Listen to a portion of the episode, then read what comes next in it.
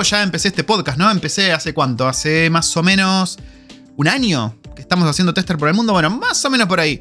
Y esta segunda temporada que dije, bueno, vamos a hacer Latinoamérica, vamos a hablar con gente que la pelea en Latinoamérica, que, que lleva adelante la profesión de tester para que nos cuenten cómo es en cada uno de esos países trabajar en testing. Y veníamos como un campeón, ¿no? Como un Schumacher, ahí que veníamos por Nicaragua, que anduvimos por Colombia, que anduvimos por Perú, por Bolivia, por un montón de lados. Pero un momento dije, Pato, pero pará, te estás olvidando de la madre patria. Hay que entrevistar a alguien de Argentina. Y ahí me quedé pensando, le pregunté a la comunidad, me mandaron ideas, dijimos, che, hay que entrevistar a este, tenés que entrevistar a aquel otro. Y después de muchas idas y venidas, dije, ok, creo que tengo a la persona indicada. Sobre todo porque vengo viendo que viene haciendo un montón por la comunidad, viene dando un montón de charlas, es una de las personas que cuando hablas de automation testing es uno de los primeros canales que te vas a encontrar. Y me refiero a ni más ni menos que a Charlie Automatiza, Carlos, que nos va a estar contando absolutamente todo. Es una charla que teníamos pendiente de hace mil años. Veníamos hablando por Twitter, a ver, escrito, ¿no? Mensajes personales ahí, pim pum, pam pam, compartiendo, ¿viste? Como los dos hacemos videos y demás compartíamos esa, esa cosa de, crear contenido, de cansarte de crear contenido, que es algo que nos pasa a todo el mundo. Y, y, dijimos, ok, esta charla la sentíamos como que se debía hace mucho tiempo. Vamos a hablar y vamos a hacerlo en el podcast y vamos a compartir la historia de Charlie, cómo fue que arrancó, cómo es que, llegó donde está ahora, se arrepiente de algo, no se arrepiente, quiere quedarse en Argentina, no quiere quedarse en Argentina, cómo es trabajar en Argentina, cómo es en esta época post eh, ¿no? Pero con cosas tan copadas como el nerdearla. Bueno, vamos a estar hablando de absolutamente todo. Así que prepárense un mate, prepárense un té, prepárense algo calentito. Y vamos a estar hablando con Charlie, que está en Argentina. Muy buena gente y lo prometido es deuda. Estamos con tremendo invitado. Tremendo invitado que yo hace bocha que quería hablar. A ver, nosotros nos cruzamos en las redes, veníamos hablando, pero nunca habíamos hablado así face to face. Y es uno de los referentes, si no en este momento el referente argentino en testing y, más. Y estamos hablando de el gran, el único, el inigualable Charlie Automatiza. ¿Cómo andas, Carlos? es un montón, viejo. Eh, nada, súper, súper, súper contento, como veníamos charlando un poquito. No habíamos conversado nunca frente a frente pero es como que si nos conociésemos, digamos, de alguna manera. Así que nada, súper feliz por la, por la invitación y, contento. Contento. Tal cual, tal cual. ¿Y cómo te sentís que vas a ser el representante de Argentina en Tester por el mundo? Porque, a ver, hasta ahora venimos paseando por toda Latinoamérica, por otros países del mundo y dije, che, pero pará, me estoy olvidando de Argentina. ¿Cómo puede ser que me olvide de Argentina? Charlie, vos sos el indicado para hablar de Argentina y testing. ¿Cómo te hace sentir eso? y nada, digamos, un mimo hermoso. Siempre, siempre agradezco a la comunidad. Yo estoy así muy poquito eh, tratando de, sumar a, la comunidad desde donde me toca y, tener estas oportunidades así, nada, inigualable. Así que feliz. Perfecto, perfecto. Bueno, vamos a empezar primero con lo más importante de esto y es, ¿quién sos vos, Charlie? ¿Cómo arrancaste en esto? Contanos un poquito de, vos, ¿no? Como persona y cómo, cómo fue que terminaste en este mundillo tan lindo del testing. Ok, ok, ok, ok. Bueno, yo en tecnología, bueno, yo soy de Buenos Aires, soy de Argentina. Eh, estoy en tecnología hace 17 años, estoy trabajando. Inicié, eh, e, ingresé a, la industria mediante lo que hoy es denominado quizás un bootcamp. ¿no? En ese caso, e, e, en, ese, en esa época era, eh, era una escuelita, le decíamos. ¿no? Las escuelitas, sí, sí, sí. Para, pausa todo esto. Yo pensé que Charlie tenía como 25 años. Eh, habrás notado que dijo hace 17 años que arrancó. Charlie no tiene 25 años. No sé por qué yo te veo súper juvenil. somos, somos pares. ¿Del 83, 84? 39 años tengo. yo no puedo creer. Estoy hecho mierda. Bueno, eh, sigamos. Y bueno, arranqué, tuve esa oportunidad. Yo iba a la universidad, había finalizado primer año, me ha ido bastante bien. La universidad de ¿Qué carrera? estaba estudiando, no finalicé, hice hasta el tercer año de eh, licenciatura en sistemas en la Universidad de La No he finalizado. Venías ahí con un background, con un... Sí, sí, sí, me ha ido muy bien. Eh, de hecho, creo que en esos tres años siempre lo menciono, que aprendí muchísimo y hay muchas cosas que hoy, 17 años, todavía están latentes ahí y me, sirven, me siguen sirviendo. O sea, es, fundamental eso. Y bueno, hice ese, eh, esa escuelita de Java que era aproximadamente, creo que eran tres semanas que era jornada full time, era como ir a trabajar, digamos, ¿no? Era de 9 a 18 y, en base a cómo, cómo, nos iban, nos podían llegar a, contratar. Como mencionaba fuera de cámara, yo soy muy autodidacta, si bien en la universidad todavía no había visto Java, yo ya estaba eh, investigando por mi cuenta, incluso desde antes, que se podía hacer con Java y demás. En esa época era muy, o java.net, digamos, ¿no? Era como que todo el mundo Java quería codear. Eh, claro, todo el mundo quería codear java.net, era, era el, el, top de ese, de ese momento, digamos, ¿no? Y la verdad que me fue, me fue muy bien y deciden contratarme. Así que es un poco... Eh, y, la propuesta era, yo venía balado, desarrollo, desarrollo, desarrollo, desarrollo, programación, eh, había hecho cosas en C, venía súper embalado y me dicen, bueno, tenemos una oportunidad en un proyecto para el área de testing. Es un proyecto para un importante telco para Data Warehouse, para todo lo que es eh, BI. Oh, ok. En entornos mainframe y Unix. Uh. Entonces vos te imaginarás que uno entra y decís, claro, sí, vamos. No tengo idea de dónde me estoy metiendo. Es como que te dan un tenedor y te dicen anda a conquistar Malvinas, ¿no? Más o menos.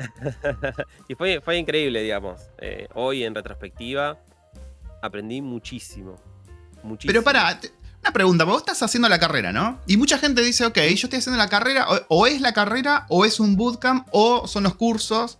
Pero vos estabas haciendo la carrera y decidiste mandarte, en paralelo estoy asumiendo, a un bootcamp. Mientras estabas haciendo la carrera. Sí, es que... ¿Qué fue lo que te llevó? Y es bastante personal, digamos, ¿no? También de necesidad de conseguir un trabajo en la época, digamos, ¿no? Eh, fue, un poco por, por ese lado. De alguna manera yo necesitaba conseguir un trabajo. Sí, sí, sí. Para, poder solventar la vida, básicamente, ¿no? Y, ayudar un poco también a la, familia. Entonces, fue un poco esa necesidad. Yo tenía 21, 21 años. Entonces, ya estaba en una etapa en la que necesitaba tener un, trabajo estable y, demás, ¿no? Y afrontar los desafíos que significa básicamente ser adulto. sí. Adulting. Y vos te metiste, a ver, de este bootcamp terminaste consiguiendo ese trabajo y te sugirieron testing, que vos hasta ese momento venías de la carrera de sistemas, donde me imagino que no se veía mucho testing en sí. Nada, En el bootcamp de Java me imagino que tampoco se veía mucho testing en sí. Y de repente, pa, toma, te dimos el trabajo por el bootcamp testing.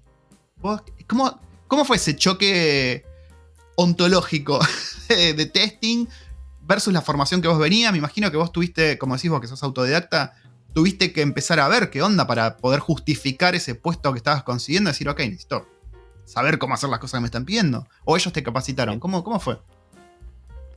La realidad es que termino ese bootcamp y hago otro bootcamp de la herramienta que estaban, eh, estaban on fire. Eh, sí, es más, eh, omití una pequeña parte. Me pasan a ese boot, a otro mini bootcamp de una herramienta que ya hoy no existe más y la, adoptó otra, otra empresa, es un CRM. Y era, eh, la primera propuesta era para hacer desarrollo. Ese proyecto por diferentes razones no prosperó. Y luego de tres meses nos dicen, bueno, tenemos esta oportunidad en testing. Así, así, así fue realmente. Entonces, pasaron esos tres meses y fueron bastante complicados también, ¿no? Porque uno recién empieza, primer trabajo, incertidumbre de se cae el proyecto, qué va a pasar con nosotros, qué vamos a hacer. Y bueno, surge esto lo de, testing. Entonces ahí me mandan eh, a, entrevistas y demás, quedo en el proyecto. Y la verdad que había ya varias personas haciendo testing en general, en un equipo enorme. Eh, era un proyecto bien, bien, bien grande. Y ya había varias personas. Y a ese proyecto fuimos dos personas que veníamos de la misma camada del bootcamp de, Java y luego de la, del proyecto este que quedó trunco en el camino. Sí. Eh, fuimos dos personas. Entonces, de alguna manera, nos complementamos. Y como ya había gente con experiencia eh, haciendo testing, eh, tanto como, como mencioné, íbamos a hacer pruebas sobre mainframe. todo, todo lo que hoy, o sea, todo lo que hoy sería backend de alguna manera. Sí, frontend era la pantalla negra del TCO, súper eh, rústica, y ese era tu frontend para hacer disparar jobs eh, JCL y después analizar la entrada y la salida de cómo se persistieron todo eh, en la base de datos. Yo venía con una fuerte base también de SQL, entonces también la, creo que la fortalecí más aún eh, ahí. Y, lo que tenía bueno ese proyecto, que era un proyecto muy maduro en términos metodológicos, de, metodologías. Claro. tenían que certificar CMI nivel 5, o sea que ya era otro nivel. Claro, o sea, vos entraste y está, había un orden, digamos, como para seguir y no estabas eh, como Dios te trajo al mundo. O sea, había procesos, había documentación, cómo se documenta un plan de pruebas, cómo se hace una estimación. Todo, que antes se solía documentar mucho más, ¿no? Va, no sé si es mi impresión, pero bueno, como venían de, Waterfall. Era, ¿Esto era Waterfall? Sí. ¿Existía Waterfall en ese momento la palabra? Sí, sí, sí, existía. Sí. Eh, se documentaba muy, bueno, se documentaba quizás excesivamente, pero había documentación. Charlie, como persona que hizo muchos bootcamps, evidentemente, y hay gente que tiene, hay, opiniones, viste, vos en internet tirás un tema y siempre hay opiniones divididas de todo. Vos, por lo que estás contándonos, conseguiste trabajo gracias a un bootcamp. A ver, gracias en parte, ¿no? Porque vos tenías tu formación, vos hiciste tu parte, eh, pero el bootcamp te abrió la puerta a un primer trabajo. Hoy, ¿Qué opinas de los bootcamps que está lleno, ¿no? O sea, levantas una piedra y hay bootcamps. ¿Y qué le puedes decir a alguien que está considerando hacer un bootcamp para conseguir su primer trabajo? Para mí, si tienen la oportunidad de entrar al bootcamp, que entren de una, sin dudarlo. Si eso le va a abrir una, una oportunidad para ingresar al mercado laboral, pero desde ya que lo hagan. Mi sugerencia, a pesar de no haber terminado la universidad, es que si tienen la oportunidad de estudiar a nivel universitario o a nivel terciario, no necesariamente puede ser universitario, pero sí que, llega, que sigan una mm. carrera afín, que puedan profundizar en varios otros conceptos. No lo piensen como, uh, es algo de tres años, uh, algo, es algo de cinco años. Es una inversión que es tremenda, digamos, ¿no? Y ningún bootcamp te lo va a dar. Y, e insisto, yo no terminé mi carrera. Me hubiese encantado poder terminarlo por diferentes razones, no la pude hacer. Pero en ese lapso que yo transité esos tres años, el aprendizaje no se compara con, un bootcamp, para nada, digamos, ¿no? O sea, eh, temas de metodologías, patrones de diseño, lógica de programación, todo eso que no te va a dar el tiempo tres meses para verlo, digamos, ¿no? Entonces, yo les sugiero, si pueden estudiar una carrera afín, háganlo, pero tampoco esa es la solución, digamos, ¿no? como dice, como dice Midu, hay que mover las manitas, van a tener que buscar por fuera, eh, van a tener que buscar qué, cuáles son las tecnologías que se están utilizando. Quizás le toca a ese bootcamp salir y no es que van a ir a codear a la última tecnología del universo. Capaz que van a tener que ir a codear con algo legacy. Sí. Y bueno, va a haber que arremangarse y aprender. Entonces, también es que tengan esa expectativa de para su primera oportunidad laboral sean flexibles. ¿sí? Si yo, hay mucha gente que dice, bueno, yo quiero ser frontend React Ah, bueno, tenemos una oportunidad para, no sé, lo que sea, testing. Agréguenla, van a agarrar y van a ganar. Van a ganar esa cintura y esa espalda que les da la dinámica de los proyectos, que eso no lo van a aprender en ningún bootcamp, digamos, ¿no? Y sea estudiando, eh, sea haciendo testing, haciendo eh, backend, frontend, diseño, lo que sea, van a ganar una, dinámica que eso no, no, lo van a ver ni en la universidad ni en ningún lado. tal cual empápense lo antes posible, independientemente del rol. Después van a tener tiempo de decir, bueno, me gusta más esto, me gusta más aquello. Entonces, mi sugerencia es esa, digamos, ¿no? Que eh, si pueden estudiar una, carrera, que lo hagan. Si quieren meterse en el bootcamp, aprovechenlo. Ojo con el tema de los de pago. Vean ese costo-beneficio, analícenlo, digamos, ¿no? Que si pueden afrontar esa deuda o no, si, si lo amerita y, demás. No voy a expresar más que eso. Y em, mucha práctica, chicos chicas. Práctica, práctica, práctica. Sí, sí, sí. Aprovechen la oportunidad y sumándome a lo que dice Charlie. Eh, mira, te expando a que no hace falta hacer una carrera fin porque la formación académica, yo también, igual que vos Charlie, no llegué a terminar la carrera, sí hice varios años, nada que ver con sistemas, pero sí es cierto que estudiar una carrera universitaria te da una disciplina y un temple que te van a servir para cualquier cosa en la vida básicamente, te da un orden, una manera de estructurar la información, de tomar notas, de pensar en contexto que te va a servir, así que no, no dejes pasar esa oportunidad. La universidad no está el divino botón. Cada persona es diferente. Bootcamp, fíjate, a Charlie le sirvió. Tuvimos gente que en, Tester por el Mundo que eran abogados, que nada que ver con testing. testing. Tuvimos gente que venía de cualquier background, gente que hizo la carrera de sistemas. Hay un poco de todo. Cada uno es distinto. Fíjate qué es lo que a vos más te sirve. Y como dijo Charlie, no dejes pasar oportunidades. Es así, tenés que meterte en el mercado y una vez de ahí empezás a especializarte para donde quieras. Charlie, conseguiste este primer trabajo, ¿no? Testing. Estaba bien documentado, arrancamos, pim pum pam pam. En ese momento vos tuviste el pensamiento, me imagino, de, ok, yo estudié desarrollo, ¿qué estoy haciendo? ¿Qué es esto de testing? ¿Quiero seguir? ¿Quiero no seguir? Dijiste, ya entré en el mercado, ahora es momento de volver a desarrollo. ¿Cómo fue ese proceso tuyo de quedarte? Pues te quedaste en testing, ¿no? Te quedaste en calidad. ¿Qué fue lo que te mantuvo? Qué buena pregunta. Creo que ya eh, siempre termino respondiendo algo parecido. Yo en un momento hablé con quien era y que quien hoy considero que fue mi mejor líder. Eh, es una persona que hoy está trabajando en una, una de las empresas más importantes del mundo. Eh, y, para mí es una, una, referente. En un momento ella era mi líder y me dijo qué quería hacer yo, digamos, cómo, cómo, cómo me veía avanzando en la carrera. Y yo en ese momento era todo la revolución de Web 2.0, eh, viste, que Ajax, que esto. Entonces yo le conté, a mí me gustaría hacer esto, así, pim pum pam. Y ella agarró y me dijo, ¿y no te imaginas en tu carrera por el lado del liderazgo? Y yo me quedé en ese momento, ¿no? Es como que... ¿Ahí recién arrancado? Y, había pasado poco tiempo, digamos, ¿no? Eh, una visionaria. Estuve tres meses, perdón, estuve casi tres años trabajando en, ese proyecto. Mm. Entonces había pasado unos meses. Eh, la verdad que encontré una buena dinámica, me ha ido bastante bien. Eh, o sea, me pude, encajar bien dentro del proyecto.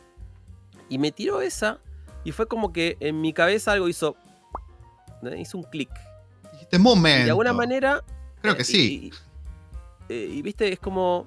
No lo había pensado esto, ¿no? Yo de ahí estaba embalado, quería irme a desarrollo, desarrollo web. Eh, obviamente no era el desarrollo web que soy, digamos, ¿no? Pero. o sea, estabas haciendo eh, testing y vos estás embalado con la idea de irte a desarrollo, de volver a, las raíces, digamos. Exactamente. Yo es como que en paralelo y por fuera, mis lecturas, mi, mi autoaprendizaje, lo enfocaba. Seguía por el lado de desarrollo. Exactamente. Y como de manera orgánica se fue dando eso de me empezaron a, ceder o acompañarme en esa. Eh, de darme esas responsabilidades de ir a coordinar a otras personas, hacer seguimiento a otros testers. Incluso también en un momento fue como un poco eh, complejo, porque yo era una persona que tenía poquita experiencia, entonces como que había ese murmullo de por qué e, X persona y no Esta Z persona, si, e, si, tiene menos experiencia, ¿no? O sea, me ha tocado también aprender de eso, sufrir un poquito, pero aprender un montón y creo que eso también me forjó y me dio una manera de ver las cosas, una manera de cómo comunicarme o cómo considero que eh, una persona debería comunicarse hacia otras personas con las que tiene que, trabajar. Y eso se dio así y de alguna manera a partir de ello siempre terminé como eh, eh, si bien enfocado en, calidad y en automatización y en desarrollo. Ah, eso, liderando equipos de, calidad, ¿no? Sí, o sea. Es como que te endulzaron el, negocio de la calidad. Tenías las dos opciones y dijeron, che, mira, te endulzo esto un poco más con el tema del liderazgo. Y ahí eso fue lo que Charlie dijo, eh, me voy para allá. Sí, o sea, eh, gran parte de mi carrera, como, no sé si lo, había mencionado, pero gran parte de mi carrera enfocada en, calidad. Entonces, desde, desde, desde co-engineer, eh, líder de equipo, líder de equipo de automatización, eh, manager de una práctica de automatización. Entonces, de alguna manera se fue dando eso de manera como bastante orgánica. Claro. En base a cómo se fueron dando esas oportunidades, ¿no? Entonces, eh, me ha tocado en el medio también liderar equipos de desarrollo. Hoy lidero equipos de desarrollo eh, también. O sea, se fue dando así. Se fue dando y, un, poco fue, fue por ahí. Claro, y me imagino que en algún momento volvió la alegría a tu corazón con el desarrollo porque vos estás metidísimamente metido en automation. Entonces, en algún momento de este, de este viaje que tuviste, y ahora nos vas a contar, apareció automation en tu vida. Empezó, volvió el desarrollo y dijiste, momento, testing no era nada más esto. Puedo usar desarrollo para ayudar testing. ¿Cómo fue ese proceso? Yo también lo he mencionado una vez. Y fue durísimo. Fue durísimo porque imagínense, no estamos hablando de las aplicaciones de hoy, estamos hablando de aplicaciones monolíticas, muy poco automatizables y muchas cosas que hoy pasan también, pero digamos, tenemos manera de hacer cosas para que se mejore eso. Y un día me dijeron, ¿sabes qué? Tenemos que automatizar. Ok. Y se fueron. Entonces, em, nada, tuve que leer, investigar. No es que me dijeron, bueno, ¿sabes qué? Vamos a automatizar, tenemos que hacer estos cursos para capacitarnos. No, como me dijeron en mi primera experiencia laboral, se aprende con la brasa sobre la mano. Y fue así. Ni siquiera te dijeron qué herramienta. O sea, fue elegí. o sea, eh, unos chicos que estaban, yo ya, yo ya era líder de equipo de testing eh, en esa época. Y entonces, bueno, agarramos con los chicos, unos chicos hizo un curso de Selenium con Ruby, eh, por su cuenta, digamos, ¿no? Se hizo un curso. Ruby era muy popular en ese entonces. Claro, claro. Era como la próxima gran cosa.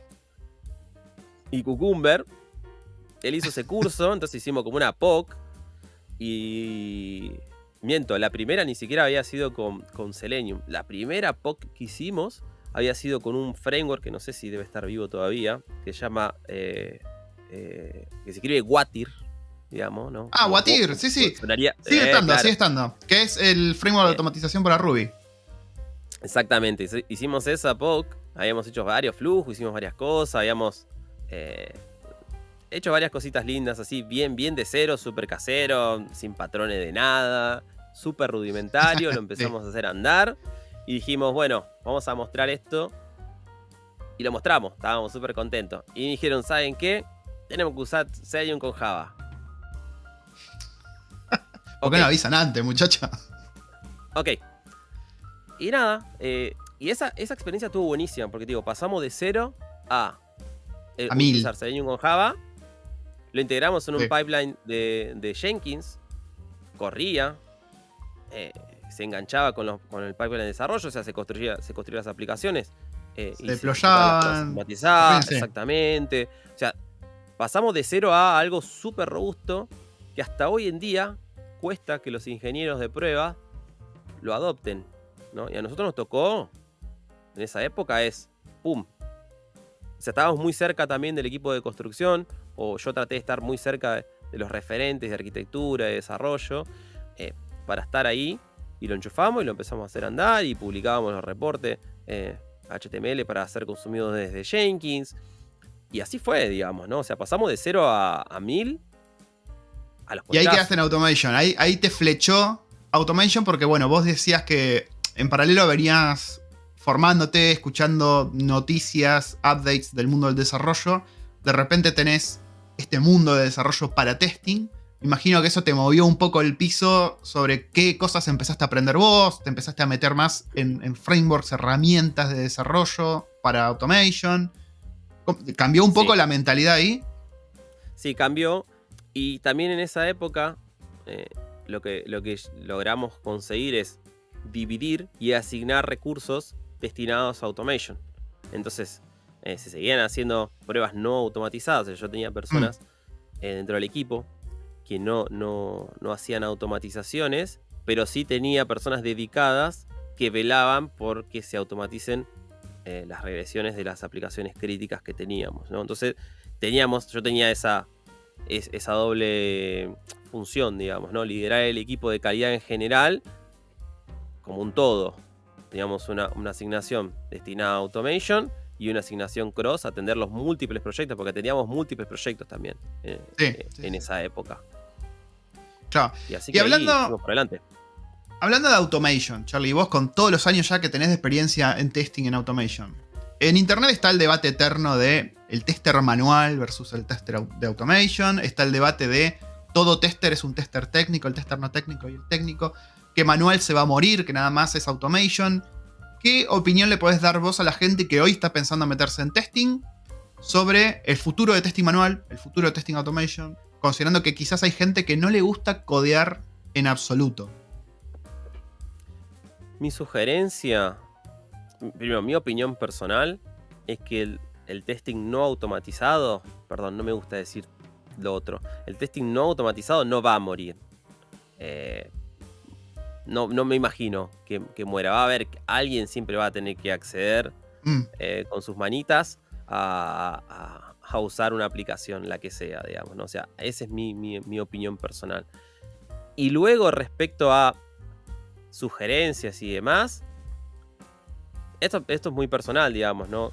Eh, lo, concreto es que si, a, si al analista de calidad no le gusta codear y le va a costar un montón, digamos, ¿no? Y se va a sentir forzado. Es como que diga, no sé, al diseñar, al, no sé, al, developer frontend, le va a decir, ¿sabes qué? Tenés que hacer sí o sí diseño. Y capaz que lo va a poder hacer, pero digo, si no le gusta, ah. y, y, le va a complicar un montón, no va a estar cómodo, no va a rendir a lo que necesite. Entonces, digo, yo creo que es una herramienta muy interesante que los, los, analistas de calidad que no hacen automatizaciones puedan ir viendo, conociendo, no teniéndole miedo, porque muchas veces lo que veo es que, no, yo no sé automatizar, entonces ni siquiera intentan conocer, leer, interiorizarse, lo ven como algo súper lejano, no, yo no voy a poder hacer eso, entonces creo que eso ya genera la barrera y los paraliza y capaz que el camino que tienen para, cruzar no es tan largo como ellos piensan. Entonces, anímense, no se queden. La, tecnología evoluciona muchísimo. O sea, hace 17 años o hace 15 años le pegábamos un frontend y estaba todo encapsulado y ya está. Hoy no alcanza con eso, digamos, ¿no? O sea, necesitamos saber qué pasa en el backend, qué pasa en la base de datos. Hay diferentes tipos de base de datos eh, la infraestructura es distribuida, las aplicaciones son distribuidas, o sea, no nos podemos quedar solamente con, bueno, yo me siento, cargo un formulario en el frontend y lo que pasa por detrás no lo sé, digamos, no. O sea, analistas de calidad, sean más ambiciosos, por favor, eh, vayan un pasito más, va a ser, es todo ganancia ese conocimiento y, no, no, digamos, y lo necesitan, lo van a necesitar. Y, y hace parte de la evolución que tiene esta tan vertiginosa que tiene la industria de la tecnología. Tal cual, tal cual. Totalmente de acuerdo. Charlie, vamos a empezar a hablar de nuestra querida madre patria, nuestra querida Argentina. Y vos ya llevas muchísimos años en la carrera eh, trabajando en el sector tech argentino. ¿Cómo viste desde esos primeros momentos que vos arrancaste a hoy? ¿Cómo viste esa evolución en Argentina en lo que es sistemas? ¿Cómo sentís que es el trabajar en el sector tech con, bueno, empresas tan grandes como mencionaste, Mercado, Mercado Libre es una de ellas. Tenemos, ¿qué más? De las empresas enormes de Argentina de software. ¿Qué más tenemos? No puedo acordar ahora. Mercado Libre. hay varias, digamos, ¿no? bueno, Globan también, obviamente. Eh, al margen de, las empresas en sí, también influye mucho a qué cliente a uno le toca trabajar y en qué estadio está ese cliente, ¿no? Pero bueno, eso es para una, charla más eh, detallada. Pero de lo que se ve en general, se ve de todo. Creo que hay proyectos nuevos y, y depende también la industria. Por el lado de fintech se ve algo más actual y más innovador porque la tecnología lo lleva a ese lado. En otras, eh, en otras áreas y, en otros rubros quizás no tanto y tienen mucho, mucho más legacy, entonces hay tecnologías que quizás hoy por hoy no están tan a flor de piel, pero que se siguen utilizando. Mm. Entonces hay, hay de todo, hay de todo. Tenés desde monolistos que sostienen toda una compañía y bueno, hay que probarlo a estructuras y arquitecturas bien innovadoras. En Argentina se ve de, todo. Me ha tocado ver proyectos súper innovadores utilizando tecnologías cloud, eh, utilizando las últimas tecnologías tanto a nivel frontend como de back. Y me ha tocado ver proyectos que están eh, bastante, diría, unos 10 años atrasados y con proyectos en producción aún eh, y, sin vistas de que en los próximos 10 años eso cambie. O sea, hay de todo. cambiar, claro. Y hay de todo. Aparte de, bueno, de, esto que obviamente hay de todo, eh, tenemos de lo más nuevo a lo más viejo. ¿Qué opinas del nivel del argentino, ¿no? Como profesional tech, profesional en software, a nivel mundial. Vos ya te estás codeando con gente de todo el mundo, eh, vos vas a muchas conferencias, vas a muchas charlas, meetups, eventos donde te codeas con los referentes internacionales. ¿Cómo plantás al argentino frente a esa escena internacional? No, acá hay un nivel altísimo. Altísimo. El nivel de profesionales eh, con lo que me ha tocado conocer, trabajar de cerca e incluso ver, eh, quizás no tan cerca, yo creo que es altísimo. Eh, y, fuera de lo, que, de lo que se ve en la cancha, que quizás eso no está tan exteriorizado, eh, hay, y, yendo a, creadores de contenido acá, en, Argentina hay creadores de, contenido trabajando en empresas top del mundo. Entonces, eh, eso es, creo que es un diferencial. Yo creo que acá en Argentina el, talento está en muy buen nivel. Está en muy, muy buen nivel y que no tiene que nada que envidiarle a cualquier otra industria de cualquier otro país. No quiero dar nombre propio, pero hasta, hasta incluso en algunos puntos quizás hasta por encima. Ok, yo estoy de acuerdo. Estoy totalmente de acuerdo con, lo que acabas de decir. Y mm, te iba a preguntar, hablando de vuelta de Argentina, ¿no? Que bueno, hay tantos vértices para hablar sobre Argentina y, el sector tech. Eh, ¿Es complicado trabajar en el sector tech en Argentina? Yo te, bueno, tengo muchos colegas, eh, por las situaciones, para los que no conocen la situación de Argentina, es complejo a, nivel económico, a nivel marco regulatorio de impuestos, de lo que quieras. Es complicado hoy por hoy trabajar en este sector. Se busca más trabajo local, se busca más trabajo en el exterior. ¿Por dónde ves vos que viene la mano de la persona que se mete en sistemas y empieza a laburar? Mira, así como te digo que hay un talento eh, muy, muy top acá en Argentina. Creo que quizás una de las deficiencias es el nivel de inglés que tenemos en general, digamos, ¿no? Yo creo que tiende a ser bastante bajo o bastante poca la gente que tiene un nivel eh, como competitivo eh, que abriría otras oportunidades, ¿no? El mercado acá está raro como en todos lados. Siguen habiendo oportunidades. muchas empresas han, tenido que que despedir gente. Mm. Mucha gente, muchas empresas han tenido que frenar ingresos. Eh, eh, o sea que ha pasado también eso. Pero a su vez, creo que las personas que tienen bastante experiencia y quizás tienen un nivel de inglés eh, bueno, tienen otras oportunidades que marcan la diferencia porque les abren otras o le abren otras puertas, digamos. Entonces creo que hay mucha brecha entre quizás la persona que está queriendo iniciar es bastante más complicado que quizás hace unos años, ¿no?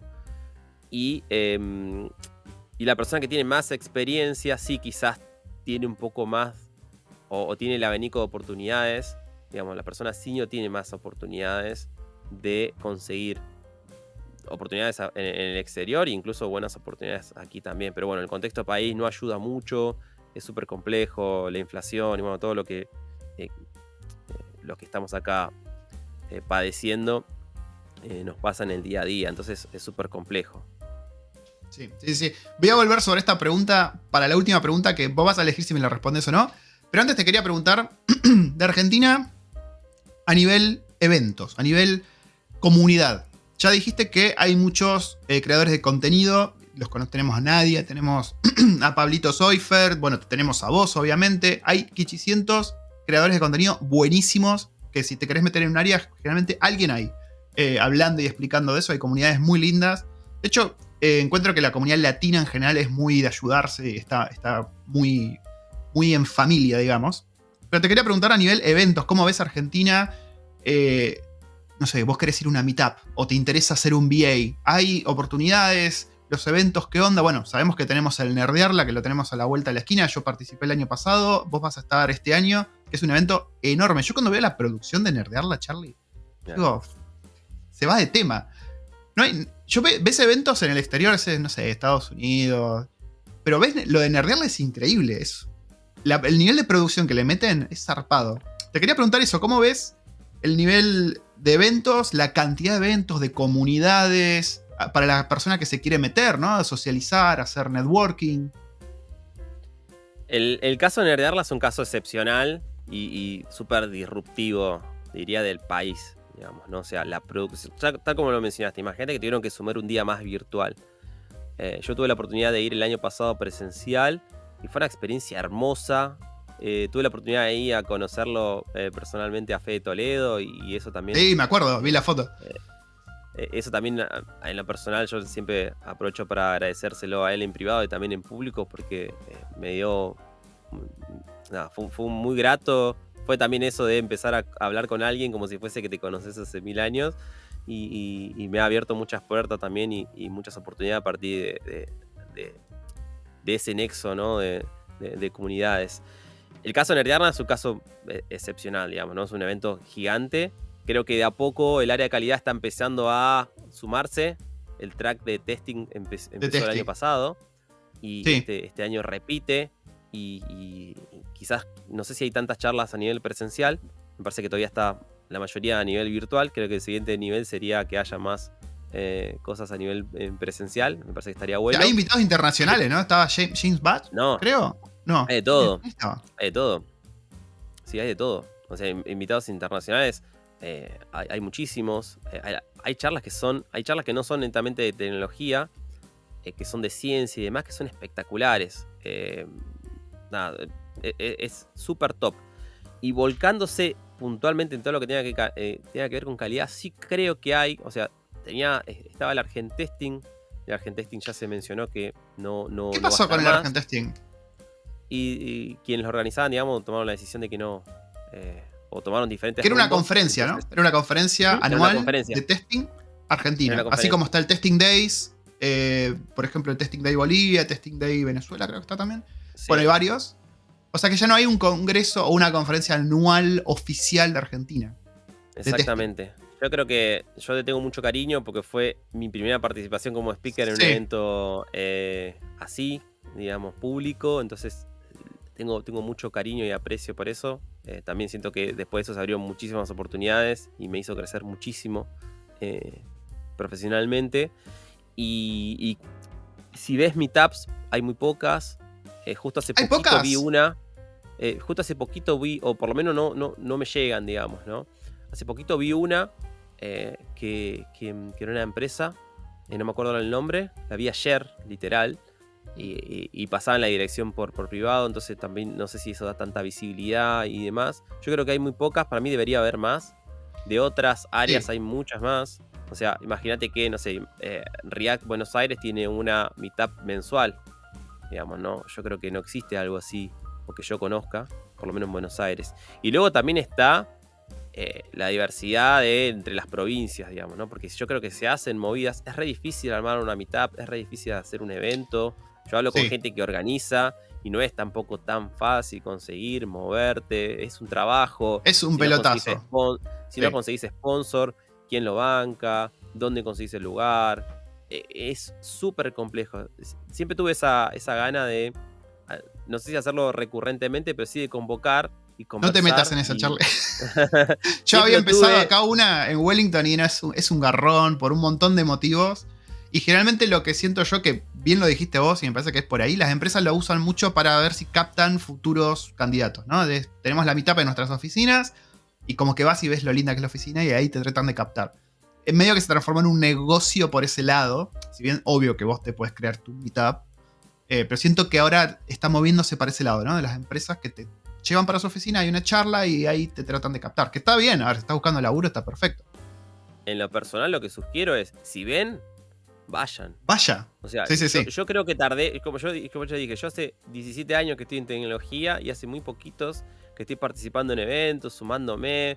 Eh, yo me- tomé unos días de vacaciones y me fui a un evento que no era de calidad, sino de, de- de tecnología en general en Montevideo. Y estuvo buenísimo, me sumé y, y- y compartí un poco a la mitad que tenía ahí eh, la comunidad de, de la comunidad de Uruguay.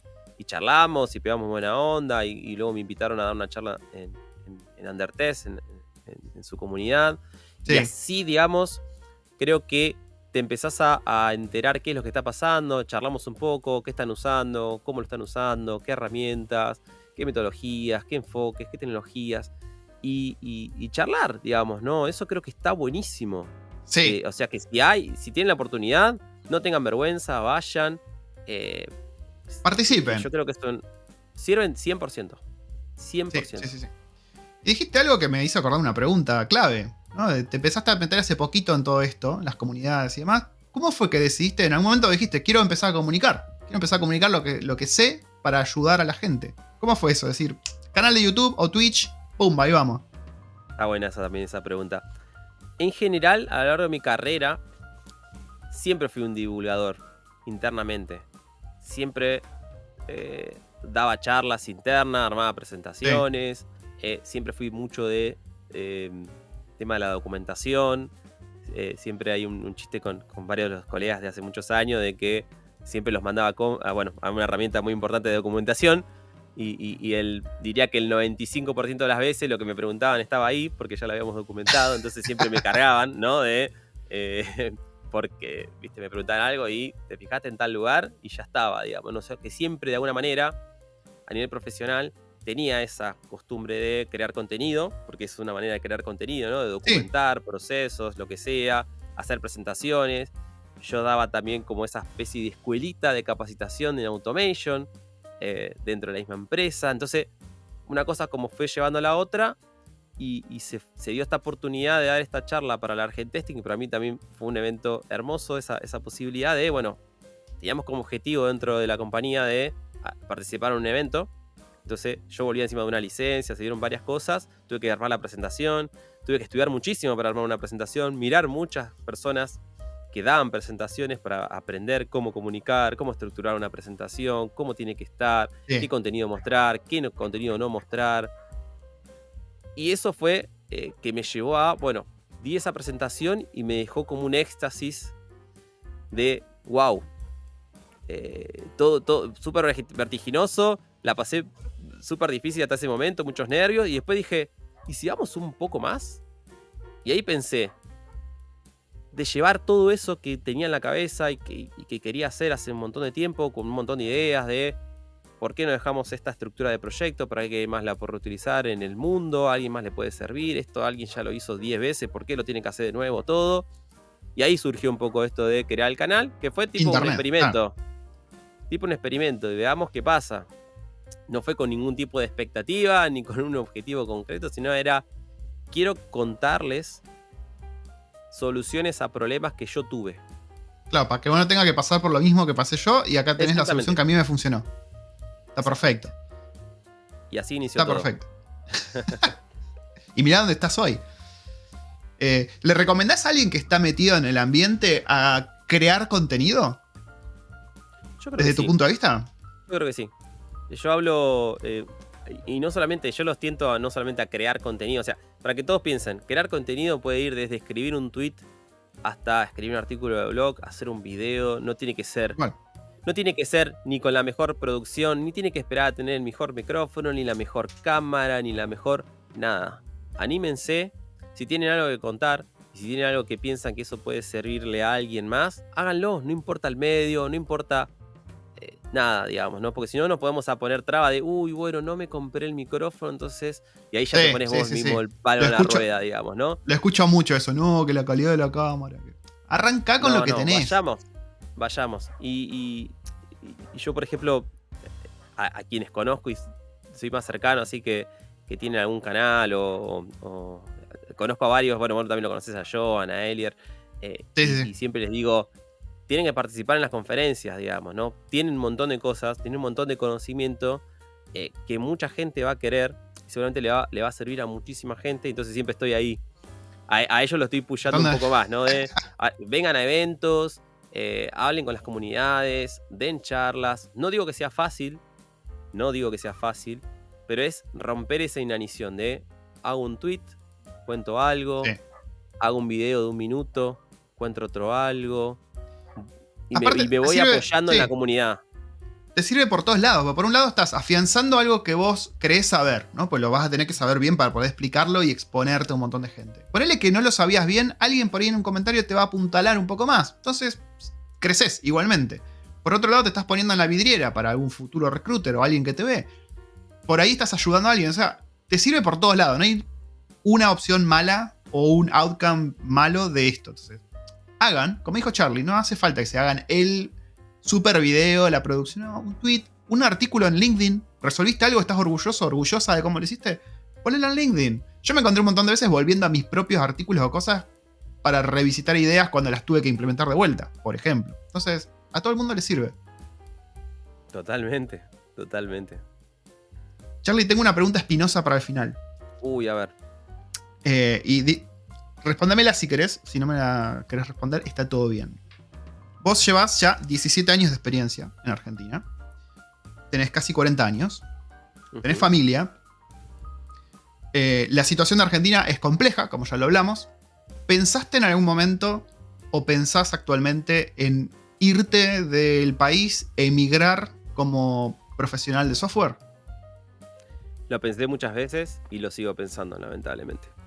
Eh, no, es súper difícil, digamos, ¿no? Es súper difícil. No es una decisión, más teniendo familia y demás, que se pueda tomar así al azar. Eh, hay, muchas cuestiones, ¿no? Eh, culturales, a dónde ir, muchas cosas, digamos, ¿no? Yo, por ejemplo, hay, hay, gente que tiene la oportunidad de tener un pasaporte comunitario, no es mi caso. Entonces ya ahí corres como un poco por detrás. Yo no tengo un título universitario y hay algunos países que te, de alguna manera te sponsorean, pero por otro lado te dicen necesitas un título universitario para poder yo sponsorearte la visa. Eh, es súper, súper eh, difícil, digamos, ¿no? Pero lo pensé, lo pienso, o sea, estamos en una situación muy, muy difícil acá en Argentina. Si bien no a nivel eh, laboral, yo en los 17 años no, no, paré un día de trabajar, por suerte. nunca tuve esa. Eh, nunca pasé por un layoff, nunca pasé por nada de ese estilo. no dejé trabajar un día. No, hay gente que no, hay gente que la está pasando mal. O sea, yo de ese lado no, no, no voy a omitir, no voy a emitir algo negativo, pero la realidad es que la inseguridad, lo complejo que es todo el día a día, el tener miedo y demás, hace que uno se replantee muchas cosas, ¿no? Entonces es dificilísimo, es dificilísimo. Es muy jodido. Si lo pienso, lo sigo pensando, lo sigo pensando. Y si te apuro acá y te pregunto así mal y pronto, ¿a dónde te irías? Si tenés que elegir un lugar, tenés la libertad absoluta de elegir un lugar ahora. ¿A dónde te irías? Excelente pregunta. Eh, te agarré en offside. Me agarraste en offside, sí, sí, sí la realidad es que independientemente del país, yo lo que quiero es estar tranquilo. Eh, yo quiero estar tranquilo, que mi hijo pueda tener una buena educación, mm. eh, poder salir a la calle y, no estar mirando por atrás, por encima del hombro. Eh, sé que acá no es que pasa en el 100% de todas las provincias, hay pueblos que están súper tranquilos, pero tienen otras carencias, digamos. ¿no? Yo lo que quiero es vivir tranquilo. Yo vivo en un barrio común y vivir, digamos, ¿no? Y no sobrevivir. Yo quiero, vivir tranquilo, poder salir a la noche y que no estar mirando a ver si me van a, va a pasar algo malo. Quiero estar tranquilo, quiero que mi hijo tenga una buena educación, tener un trabajo estable. Pido lo que, lo básico, digamos, que, que e, eso, digamos, ¿no? Seguridad, un trabajo estable, eh, educación para, la, familia y salud independientemente del, país que sea, qué sé yo. La verdad que no, conozco tampoco muchos países, así que tampoco para decir me gustaría ir a tal lado. ¿no? no tenés un país, digamos, en mente que, La realidad que no, sé que, no sé, por, por tengo una amiga que, que emigró a España hace unos años, ella está en Barcelona y, siempre me cuenta que es súper lindo porque tenés todos los climas, digamos, ¿no? Te, tenés, tenés, te das vuelta, tenés playa, te das vuelta, tenés montaña y para esquiar eh, me, gusta mucho eso, digamos. ¿no? Y acá también. No soy tan, de playa. Te, puedo venir para acá. yo veo, yo veo las publicaciones que haces vos y me encanta, digamos, ¿no? Se ve una tranquilidad. Eh, me imagino que debe ser impagable. Eh, algo así tranquilamente podría, ser. Yo me manejo, bueno, hace como muchos, hace más de un año que no hablo inglés pero digamos, puedo tener una, conversación, estoy súper oxidado. Eh, el tema también es fomentar dentro de la familia que... Eh, sí, mira, los nenes aprenden al toque. Eh, esto para los que estén escuchando, que estén pensando en migrar, pues bueno, muchos de los que escuchan Tester por el Mundo, gente que está queriendo tomarse el palo de alguna manera. Los nenes aprenden al toque, es, algo natural que se les da. Y por otro lado, nosotros los adultos no hay nada que te prepare para irte a vivir a un país que se habla inglés. Porque mm. yo también, yo venía con un montón de inglés pero el hecho de vivir en inglés es complicado. Vas a comprar un kilo de papa y tienes que hablar en inglés con la cajera, que no te van a estar hablando así súper pausado. Está bien que acá en Nueva Zelanda son bastante comprensivos y, dicen, ah, no entiende tanto, no hablo más lento al principio, ¿viste? Pero el hecho de vivir, que vas al kiosco o tenés que decir algo rápido en inglés, es difícil y te cuesta acostumbrarte al principio. Como siempre digo, creo que sos una persona diferente en cada idioma que hables. Es rarísima la sensación, pero es así. Sos como Venom. Sí, sí, sí. Em, me, hiciste, me hiciste acordar y, para reafirmar eso, yo estoy aprendiendo portugués, porque bueno, actualmente eh, todo mi equipo es de, Brasil, así que me tocó de un, día para el otro aprender portugués. ¿Cómo es el Charlie portugués? No, el no, Charlie no. brasilero, es fiestero. Bueno, ¿viste? vos sabés que, vos sabés que tengo como uno, me puse como un objetivo que me encantaría dar una charla con todos los errores que tengo. Me gustaría dar una charla en portugués. La tengo que preparar. De hecho, Está tengo ahí buenísimo. un, un boceto. Y, y no, lo que iba a Es mencionar buenísima es esa que, idea. claro, sí, sí, sí. O sea, mi objetivo, uno de los objetivos que tenía era dar una charla en inglés, pero como hace un año que no hablo nada, súper difícil. Y dije, bueno, era una charla en otro idioma. Y si lo hacemos en portugués. Así que tengo, yo hablo todos los días, mal, pero hablo todos los días. Hace Sí. casi un año, entonces entiendo, puedo convertir en una conversación fluida, tengo que ajustar cosas de fonética y demás, y estoy estudiando igual. Y nada, me hiciste reír porque eh, hay palabras que como mi hijo me escucha, él las repite y nosotros nos morimos de risa. porque me escucha a mí y a veces me pregunta, ¿qué significa tal palabra? Y nos reímos. Y, las repite. Entonces sí, claramente, eh, nada, soy un imán de, aprendizaje, así que sí, eso, eso te doy súper la derecha. Mirá ahí como así muy sutilmente tiraste algo que para mí es valiosísimo lo que acabas de decir. O sea, estás planteándote hacer una charla en portugués que no tenés el inglés, el, perdón, el portugués perfecto, lo estás asumiendo, pero te vas a mandar igual. Es por ahí, gente, es por ahí, hay que mandarse, hay que aprovechar, hay que equivocarse. O sea, el error siempre es bueno, el error es una oportunidad de aprender. O sea, si vos aprendés del error, está buenísimo equivocarse, es la mejor manera de aprender, porque si no, si haces todo bien y nunca te enteraste cómo eran las cosas mal, algo ahí estaba faltando. Pero esto, esto que está diciendo Charlie, de ir ahí con huevos y mandarse y equivocarse y aprender, es por ahí. Lo tiraste así muy, muy tranqui, muy sutil, pero me pareció espectacular. Eh, habla mucho de tu mentalidad y de por qué estás donde estás. Bueno, muchas gracias. Sí, ya, ya- Te eh, es te me para otra charla colorado. también. No, no, es que me, me- me- viste, me puse, me puse a pensar un poco que eh, siempre lo pienso eso porque en, en retrospectiva fue un cambio durísimo eh, aprender a hablar, eh, comenzar a hablar de un día para el otro en otro, o sea, no es fácil, pero luego cuando empezás a ver los resultados es, es donde tenés fluidez, tenés vocabulario, eh, te sentís cómodo, no tenés más o no tenés tanta vergüenza es como que es un, es un combustible, ¿no? Y salir de esa inanición la tenemos que hacer, porque muchas veces por vergüenza, por esto, yo, para, para quien, quien no sepa, digamos, yo me escribía en portugués, me escribía en español y, y- y con el traductor leía en portugués a las personas que tenía que tomar entrevista, digamos, ¿no? O las preguntas que tenía que hacer, porque no Claro. sabía cómo comunicarme, ¿no? Y ese fue mi paso cero. Pero si yo no hubiese ese- hecho ese paso cero, quizás hoy no, no, no podría entender absolutamente nada. Y, y muchos dirán, ah, pero es parecido al portugués. Y nada que ver. No nos entendíamos, digamos, ¿no? O sea, no nos entendíamos. ni la otra persona me entendía, ni yo lo entendía a la otra persona. Entonces, esa, Claro. esa transición de las primeras semanas, meses, es durísima. Después, en retrospectiva, ves todo lo que, tra- todo lo que transitaste o lo que transita uno en el aprendizaje de un nuevo lenguaje. Y, a mí me encanta. Eh, Me encanta. eh, lo, lo- lo transité luego en retrospectiva muy bien eso, digamos. Estoy muy contento. A mí, a mí me, fascina también aprender lenguajes y, y otras culturas. Soy medio loquito de la etimología de las palabras y entonces soy muy de estudiar los significados. Viste, bueno, acá está el inglés y está el maori, el tereo. Se habla mucho acá. Entonces, yo cuando me llegan las cosas de la escuela, te mitad en inglés y mitad en tereo y no entiendo una goma. Entonces tuve que empezar a aprender.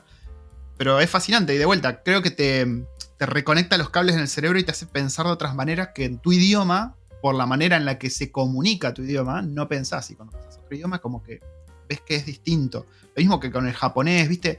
Los idiomas no son solamente ruiditos diferentes, sino que son maneras de expresar cosas diferentes. Y es súper interesante eso.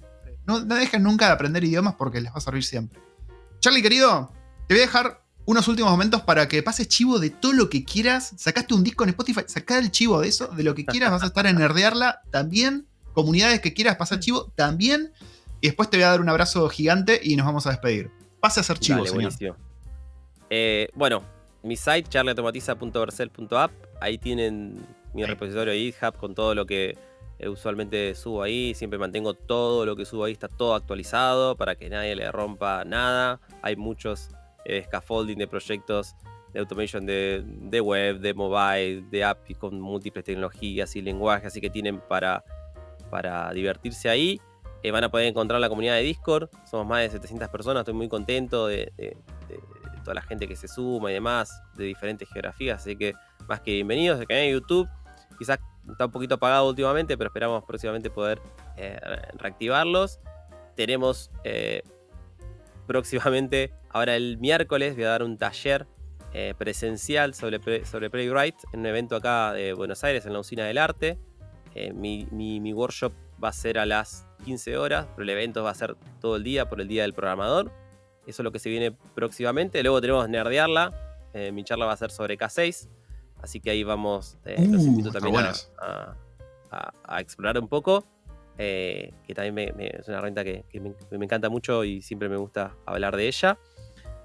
Y por ahora, eso es lo que, lo que se viene. No sé qué pasará octubre. Ah, bueno, hay cosas que. Voy, a estar también en un evento, pero más como, como, como asistente. voy a estar en la Quality Sense en, en Chile eh, en noviembre. En noviembre. También. Voy a estar como speaker. Voy a estar. ¿Vos vas a estar como speaker? sí. Yo voy a estar como. Eh, esta vez no, no, voy a estar como speaker, pero voy a estar ahí en el evento. Eh, porque sí voy a estar en, otra cosa, que no voy a decir mucho, pero sí, voy a estar. Así que voy a estar ahí. Voy, a estar ahí. Así que súper, súper contento de conocer la comunidad de Chile. Conozco algunas poquitas personas, así que también tengo va a ir gente que quiero y admiro, que quiero conocer personalmente. Así que estoy también súper entusiasmado con, eso. Y después no sé. Por ahora venimos. Después lo que venga. Lo que venga. Lo que venga. Yo siempre estoy eh, abierto a. Eh, me han invitado de diferentes comunidades. En algunas eh, siempre trato de responder y dar una, una, opción. En algunas por cuestiones de tiempo, agenda. También ayer fue el, hands-on testing de, México, que dio una charla de Playwright, y orquestar todo ah, eso por fuera de mi, jornada laboral es, vertiginoso, también es complejo, entonces a veces es difícil poder armar todo eso para poder atender, pero me han invitado a otros eventos y no descarto que publicar y, enviar alguna propuesta para, algún otro evento y quien quiera eh, contactarme para alguna colaboración, siempre súper, súper abierto. Me encanta estas charlas, me encanta eh, contar de lo que considero que es importante y que considero que le pueda servir a alguien más. Así que eh, nada, las y los espero en Discord a saludar. En los eventos presenciales que mencioné, también a saludar. Voy a ver si puedo armar un sticker. Así eh, aparece por ahí algún sticker mío. Y nada, súper feliz. Espectacular. Después pasame todos los links, así los clavamos todo acá en la descripción. y la gente puede acceder fácil a todos esos eventos y ver qué, qué es lo que se viene. Y te voy a dejar para que digas unas últimas palabras. Hay gente de toda Latinoamérica que te escucha, hay gente que está en Latinoamérica, hay gente que quizás dejó su país por motivos X y, escucha cómo es en Latinoamérica trabajar eh, de tester, hay gente que se quiere meter. Tenés un poco de todo. Decile algo a toda esa comunidad que te está escuchando. Y primero invitarlos, invitarlos a, conectar. Digamos, siempre estoy súper abierto ahí a, tratar de conocer más gente invitarlos a la comunidad de Discord, siempre tratando de ayudar. Eh, como mencioné antes, si tienen oportunidades, no importa que sean que no tengan experiencia, que tengan muchísima experiencia, si hay eventos, si hay meetups, vayan, asistan, no que no tengo quien me acompañe, siempre hay alguien con que charlar y, y se van a dar cuenta que tienen un montón de cosas en común y cuando se den cuenta están charlando con gente que nunca hablaron en su vida, en idiomas que no se iban a imaginar, y, esas cosas pasan y son súper valiosas, generan contactos. Eh, creo que somos pocos en tecnología y diría, eh, acá decimos, hay una expresión en Argentina que somos pocos y no conocemos mucho. casi, casi que pasa, digamos, ¿no? Casi, casi que pasa. Eh, y, llega un momento que yo conozco a tal y tal conoce a tal y tal conoce a tal y, de repente nos conocemos eh, por fuera de los países, las regiones, los continentes. Entonces aprovechemos las redes, conectemos, eh, preguntemos todo, pregunten, pregunten, no tengan miedo a preguntar. ¿sí? Pregunten. Al cual. Eh, sáquense todas las dudas que, que sea necesaria. Siempre va a haber alguien para intentar ayudarlos, así que ese, ese es mi consejo. Perfecto. Charlie, te dar un abrazo enorme a la distancia, abrazo de gol. Eh, gracias por habernos dado este tiempo. Yo sé que, bueno, vos tenés tus cosas con familia eh, y es para mí siempre súper valioso que alguien me dé su tiempo para hablar, contarme. A mí me encanta escuchar las historias de, cómo se metieron en testing, de cómo, porque todos los caminos son tan distintos y las circunstancias llevó a cada uno a hacer las cosas de manera tan diferente, pero todos conducen a un objetivo. Y siempre me parece súper enriquecedor que la gente escuche todos estos caminos, porque muchas veces uno piensa, ok, yo por ahí no tengo lo necesario, yo no estudié lo que tenía que estudiar, no me voy a poder meter. Pero estas charlas como que te abren mucho la cabeza, así que te quería agradecer. Eh, también un, último, digamos, chicos y chicas, van a tener que abrazar a la frustración, nos va a pasar. eh, van a tener que fortalecer esa tolerancia a la frustración. Y quien les diga que esto es fácil, como cualquier otro tipo de trabajo y, de profesión, le va a estar mintiendo. Eh, van a haber momentos que van a ser de mucha felicidad, van a haber momentos que no van a ser tanto, pero créanme que los momentos de, felicidad eh, y de eso de que cuando empezás a ver lo que vos estás, eh, a lo que estás sumando, lo usa otra persona y le estás resolviendo el problema a, gente, porque básicamente, como siempre menciono, nosotros nos encargamos de dar soluciones a problemas, ¿no? Y cuando empezás a ver, a ver eso, es muy gratificante decir, yo estuve en ese proyecto, yo estuve en esa aplicación, yo probé eso, eh, esa funcionalidad la sugerí yo. Esas cosas pasan mucho y son muy gratificantes. Y, anímense, eh, van a pasar cosas, pero van a aprender muchísimo. Así que, como siempre digo, se van a aprender con la marcha sobre la mano, pero tienen que seguir siempre adelante y apóyense en las comunidades, que hay muchísimas, y con mucha gente muy talentosa para, para apoyar y acompañar, y a veces para escuchar solamente. Así que también tengan en cuenta eso.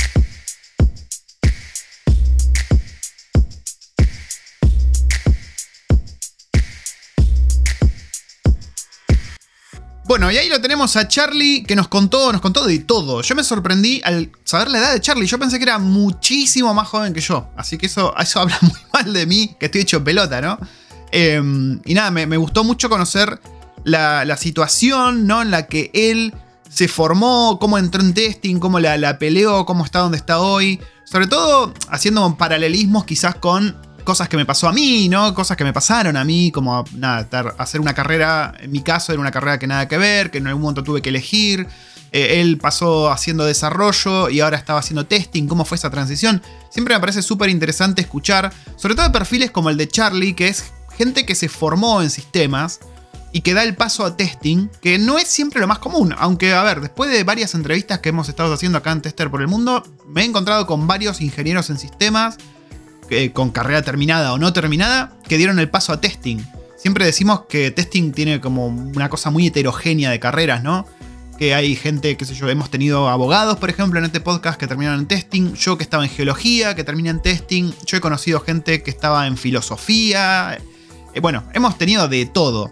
Y siempre está bueno escuchar todas las, partes, las caras de la moneda, las campanas, como quieran decirle, y ver cómo es, ¿no? Cómo un desarrollador decide pasarse a testing y alguien que decide pasarse a testing y quedarse en testing. Muchas veces el desarrollador lo ve como algo que, uh, me pasaron a testing es como un downgrade. Y no siempre es así, no es así en muchos casos. Sobre todo dependiendo cómo lo encares vos. Y sobre todo si te dedicas a hacer desarrollo para testing. Eso es un win-win para todo el mundo. Gente, después esta charla con, con Charlie, charla con Charlie, los voy a dejar nos quedan un par de episodios más este año de Tester por el Mundo en Latinoamérica. Y les recuerdo que el año que viene vamos a volver a nuestra programación habitual de gente que está en todo el mundo. Ya va a ser un free for all, pero aparte se vienen unos capítulos tremendos, los cuales voy a denominar post-mortem de proyectos, en los cuales les voy a contar desde mi primer proyecto hasta el último de ahora mismo, cómo fueron todo, todo el detrás de escenas, las cosas con las que me encontré, las locuras con las que tuve que lidiar y muchísimo más. Así que prepárense porque eso va a estar bastante entretenido. Ahora sí, los dejo. Recuerden freerangetester.com, encuentran todos los cursos y más información. Y nos vemos en el próximo Testers por el Mundo.